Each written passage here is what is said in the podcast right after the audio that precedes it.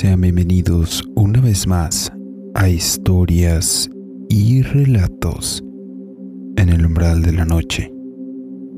Siguiendo con la temática del mes de octubre, nuevamente un relato más relacionado con las brujas. ¿Se imaginan ser un pequeño niño de 7 u 8 años, quien por buscar algo de diversión y entretenimiento termina encontrándose con una criatura que lo dejaría traumado? Pónganse los auriculares, suban el volumen y apaguen la luz, porque están a punto de escuchar historias y relatos en el umbral de la noche. Comenzamos.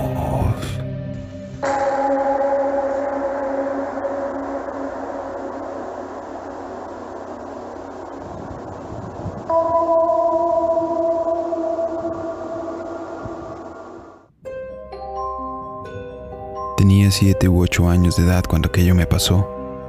No recuerdo con claridad porque mi mente había estado tratando de bloquearlo. Aquel día me había enojado con mis papás y mis hermanos, ya que habíamos tenido que cancelar una salida a pasear. Una de mis tías se había enfermado y mi padre decidió que teníamos que ir a verle al pueblo de donde él venía. Terminamos yendo solamente mi papá, mi mamá y yo. Durante el trayecto decidí que prefería no hablar con nadie.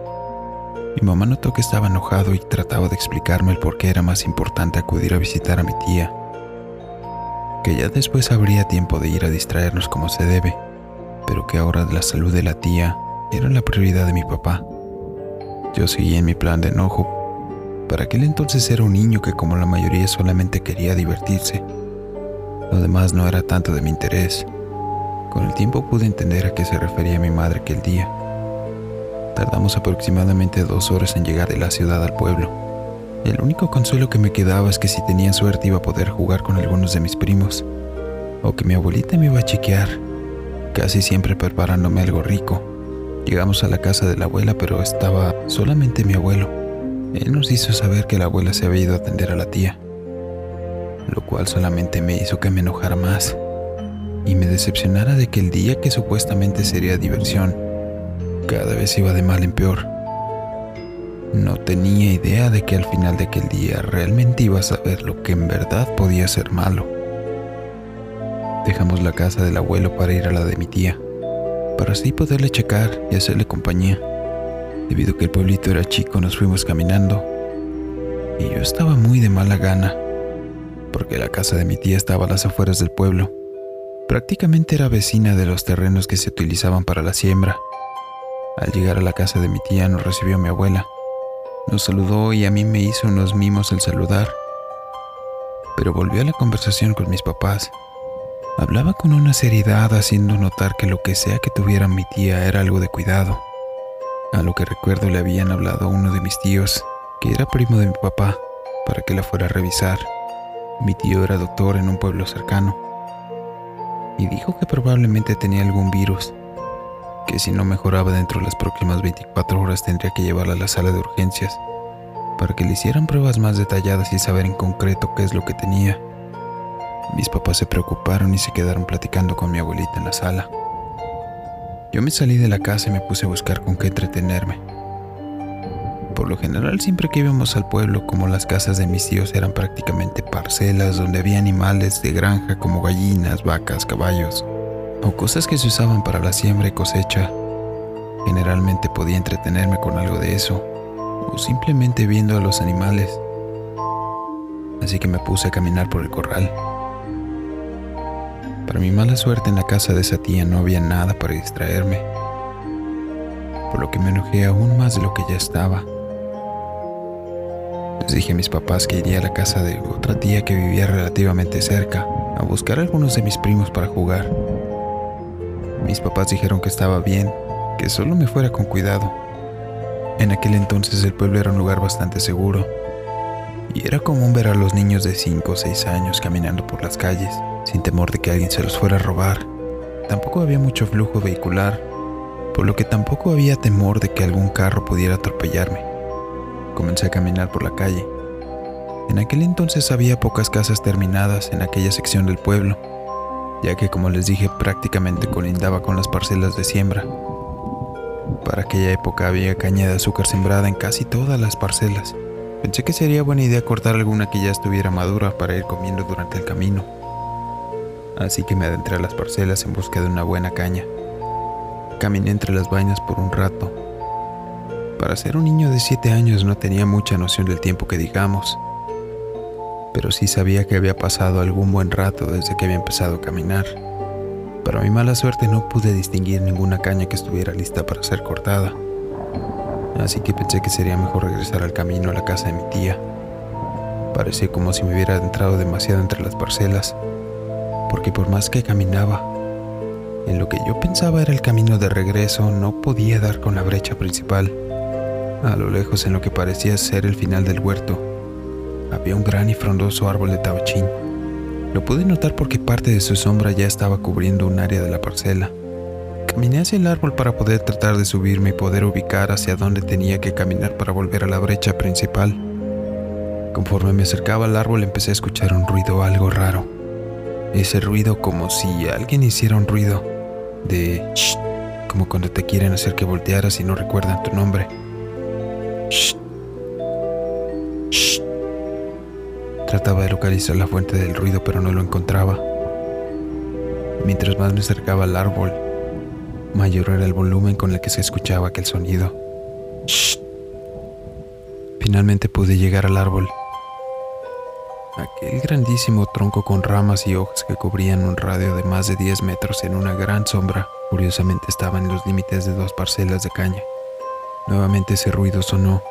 Lo escuché tan fuerte que sentí como si lo hubieran hecho pegados a mi oído. Me aturdí un poco y volteé hacia todos lados. No pude ver a nadie que pudiera haber hecho tal ruido. De repente el viento sopló tan fuerte que hizo que todas las plantas de las parcelas de caña comenzaran a moverse de un lado a otro. El cielo se nubló con nubes grises que parecían de lluvia. Aquello fue tan repentino que me sorprendió y me preocupó, haciéndome pensar que no podría hallar la forma de regresar. Empecé a subir por el árbol para buscar la ruta al pueblo. La localicé casi de inmediato estando arriba. Noté que unas ramas del árbol se estaban moviendo y el sonido había vuelto. Mientras bajaba parecía que algo estaba bajando conmigo porque las ramas del árbol seguían moviéndose. Yo trataba de mirar hacia arriba, pero solo notaba las ramas moviéndose, ya que tenían demasiadas hojas. Por fin estaba abajo y sabía hacia dónde tenía que caminar, pero nuevamente una ventisca movió todo lo que tocaba. Pude ver cómo del árbol una sombra de lo que parecía un pájaro enorme salía volando con la ventisca. Volté a todos lados para tratar de ubicarlo, y solo podía ver una sombra que volaba rápidamente sobre el árbol y sobre mí,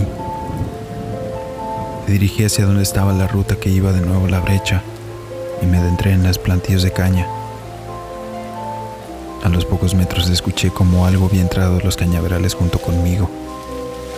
Podía escuchar cómo se movían las cañas tras de mí conforme yo seguía avanzando. Aceleré el paso y traté de moverme tomando distintas rutas, pero buscando seguir el mismo camino hacia la brecha. Era inútil. Aquella cosa, lo que sea que fuera, estaba siguiendo la misma ruta que yo tomaba. Me asusté sintiendo que mi corazón se aceleraba, mientras yo trataba de avanzar lo más rápido posible. Sabía que estaba cerca de llegar a la brecha, cuando de repente ese sonido nuevamente me retumbó al lado de mi oído. ¡Shh! Me hizo perder el equilibrio y provocó que cayera entre las cañas. Justo cuando caí escuché lo que sé que hubiera estado siguiéndome. Estaba prácticamente a mis espaldas. No quería voltear. Podría paralizarme si era algo que diera miedo. Así que traté de levantarme sin mirar atrás. Pero aquella cosa no me lo permitió. Sentí como algo golpeó mi espalda. Me di la vuelta y al ver aquella figura sentí que la sangre se me lava y la piel se me comenzó a poner de gallina. Era casi del tamaño de una persona adulta. Para la altura que tenía en aquel entonces a los siete años, aquella cosa me sacaba por lo menos una cabeza. Parecía un pájaro, grandes patas y garras afiladas. Tenía unas piernas gruesas con espeso plumaje de color negro. Su cuerpo era un tanto tosco, pero parecía un pájaro algo gordo, igualmente rodeado de plumas largas y parecía un terciopelo en un color negro brillante, con unas alas que cuando las extendía fácilmente tenía el doble o triple de mi tamaño. Justo al voltear a verle las había extendido para intimidarme, y lo estaba logrando. Lo que me provocó más terror fue aquella cara, aquella figura morfa. No tenía apariencia de ningún pájaro que hubiera visto en la tele o en un libro. Tenía ojos grandes y negros, con un pico largo que más bien parecía una nariz algo deformada. En la cabeza no tenía ni una sola pluma. Tenía lo que parecía unos mechones de cabello delgado y enmarañado cayendo hacia los costados. Aquella cosa soltó un graznido que parecía el de un cuervo y caminó hacia mí. Yo estaba paralizado. No sabía qué era ese animal ni qué podía hacerme, pero tenía un tamaño lo suficientemente grande para por lo menos dañarme con sus grandes y afiladas garras de los pies. De alguna manera pude reaccionar y tomé un pedazo de barro suelto que estaba al lado de una de las cañas. Me lo lancé justo hacia la cara. Jamás en mi vida había tenido tanta puntería como la que tuve aquel día. El pedazo de barro le golpeó y se despedazó justo por encima de su pico a la altura de los ojos, provocando que se tambaleara y aleteara para tratar de quitarse la tierra de los ojos, por lo que aproveché para levantarme y seguir corriendo, o al menos tratar de correr entre tantas ramas de caña que había en el huerto. Estaba seguro que no faltaba demasiado para llegar a la brecha, pero el tramo me parecía eterno Sentía como si estuviera corriendo en cámara lenta. No había dado ni cinco pasos cuando comencé a escuchar nuevamente el movimiento atrás de mí y pensé que el extraño pajarraco me iba a alcanzar en cualquier segundo. Seguí corriendo y por fin pude divisar la brecha del pueblo. Justo al llegar a la orilla me tropecé cayendo nuevamente sobre mis rodillas, con la sensación de que aquel pájaro iba a aprovechar mi caída para terminar lo que no había podido hacer atrás cuando justo al caer sobre mi izquierda pude escuchar que un señor en bicicleta frenaba para no atropellarme mientras gritaba, ¡Hora! Y luego tú, chamaco, ¿qué andas haciendo? Había sorpresa y enojo en su voz. Volteé hacia él y notó que estaba algo agitado. Me preguntó que si estaba bien. Yo volteé pero ahora atrás de mí y le dije, algo me anda persiguiendo. El señor volteó hacia las cañas donde yo estaba viendo, y ambos pudimos ver cómo entre las vainas un pájaro de gran tamaño salía volando en la dirección opuesta en la que venía, nuevamente en dirección al tabachín. Señor me miró extrañado y me preguntó que dónde iba. Le dije que iba a la casa de mi tío. Se ofreció a acompañarme. Lo recapacité y le dije que mejor iría a la casa de mi tía. Y era donde estaban mis papás.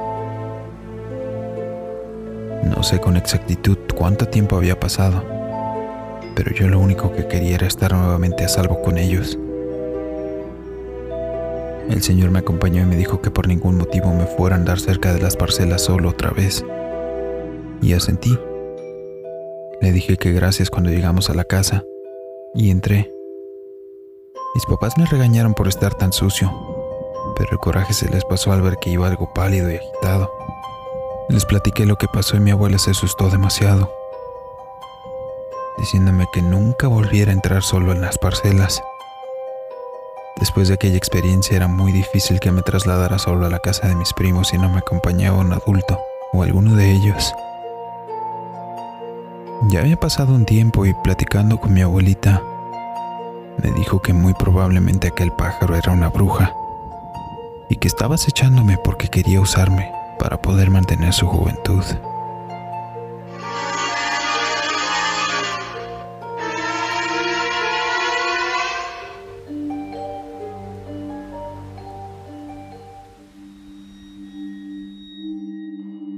Es como llegamos al final del relato del día. Sin duda alguna una experiencia perturbadora Cuéntenme ustedes qué hubieran hecho en su caso. ¿Creen que hubieran tenido el temple o los nervios de acero para poder enfrentar a aquella criatura? Dejen en los comentarios si conocen alguna historia similar.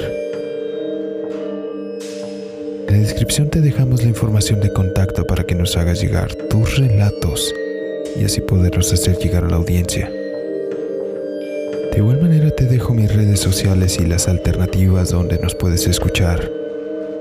No olvides suscribirte, darle un like y compartir si te gustó el contenido. Tenemos un relato nuevo todos los lunes.